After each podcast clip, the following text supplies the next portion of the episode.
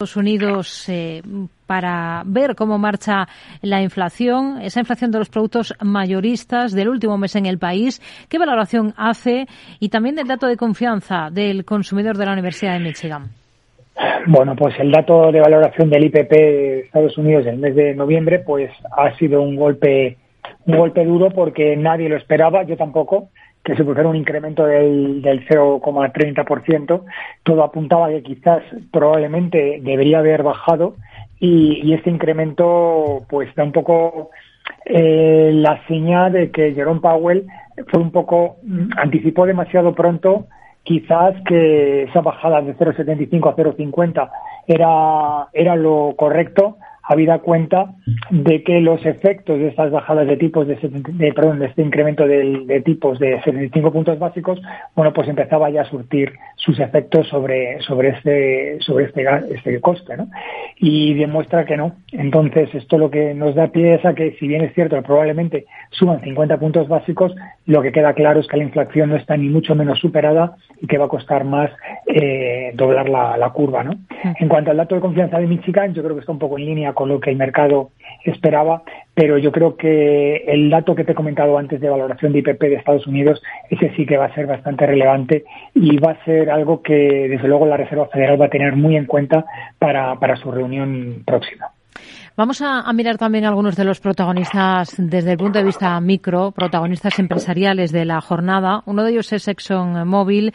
Va a ampliar su plan de recompra de acciones propias hasta los 50.000 millones para 2024, ampliando así los 30.000 millones de dólares previstos hasta 2023, a pesar de las críticas vertidas por el presidente de Estados Unidos, Joe Biden, contra las petroleras que han engordado sus beneficios, dice, de forma extraordinaria a raíz de la guerra en Ucrania. ¿Qué visión tiene ahora mismo para una compañía como ExxonMobil? Pues una visión verdaderamente espectacular. Es decir, la compañía hace una recompra de acciones para amortizarlas y realmente lo que está haciendo es repartir, repartir los dividendos de una manera que hace que el beneficio por acción pues mejore y por tanto yo creo que hace lo, lo correcto. ¿no? Sobre las críticas de Joe Biden de que en época de guerra pues las empresas eh, petroleras ganan más dinero, bueno, él realmente está ganando más dinero no por la guerra, está ganando más dinero porque hay un colapso de oferta y demanda y que está haciendo, bueno, pues que, que, los precios vayan en ese, en ese sentido. Es populismo puro y duro porque en épocas de guerra ganan dinero las empresas armamentísticas y ahí no, no hace ningún comentario. Entonces, nada, nada que objetar al populismo de Joe Biden. Pero bueno, obviamente es cierto que las compañías petroleras están ganando mucho dinero y una manera de reunir a sus accionistas es esta y creo que eso Mobile está en lo correcto. ¿Ve peligrar la compra de Activision Blizzard por parte de Microsoft? Eh, el regulador estadounidense trata de bloquearla. ¿Qué supondría un veto para Microsoft? Bueno, mm, eh, la verdad es que es una lucha de titanes. Es decir, lo que está claro es que, y tienen razón, si, si Microsoft se hace con Activision Blizzard, eh, la plataforma Xbox obtiene el control de franquicias de videojuegos extraordinariamente exitosas como Call of Duty o World of Warcraft, ¿no? Entonces, obviamente, esto perturba obviamente el ecosistema de las consolas y del mundo de los videojuegos. Por tanto, tiene razón eh, eh, el gobierno cuando intenta poner un veto, ¿no? Pero también está la libre empresa y también estas circunstancias, bueno, pues hay que también mirarlas con, con lupa, ¿no? Yo pienso que Microsoft al final se saldrá con la suya, pero probablemente el gobierno obligue a Microsoft a hacer algún tipo de desinversión o algún tipo de ajuste. Pero a mi modo de ver, creo que al final Microsoft se hará con, con Activision Blizzard. En el hipotético caso, como tú bien apuntas, de que no fuera así, probablemente Microsoft tendría una subida en bolsa porque está comprándola por, muy por encima del, del, precio que realmente Activision Blizzard y Activision Blizzard sí tendría una caída muy mm. significativa en bolsa. Se espera que United Airlines anuncie la semana que viene un importante pedido de Boeing 787 Dreamliner. ¿Qué visión tiene para la aerolínea ahora mismo, para United Airlines?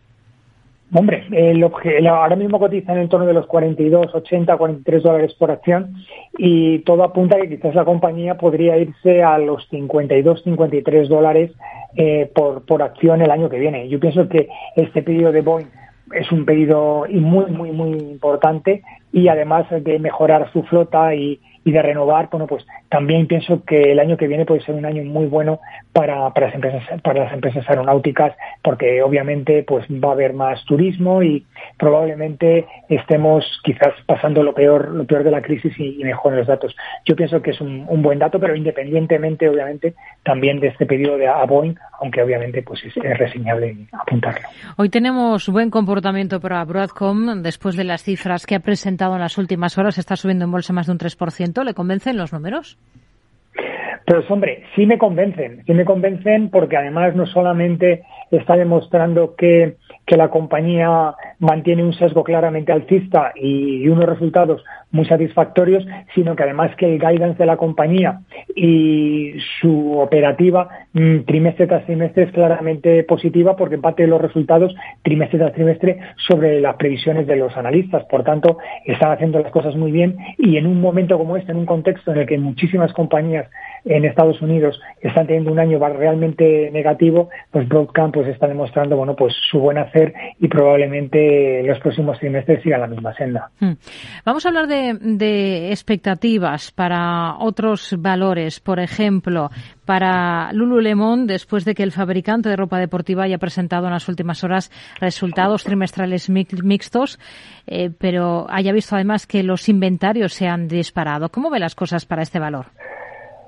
Eh, complicado. Es decir, Lululemon, la verdad es que con el tema de la pandemia eh, creció muchísimo, eh, muy por encima de, lo que realmente la, la compañía valía luego después tuvo una corrección muy significativa y en esos momentos, bueno, pues tenemos que darnos cuenta, como tú bien apuntas, ¿no? Ese incremento de inventarios a qué obedece.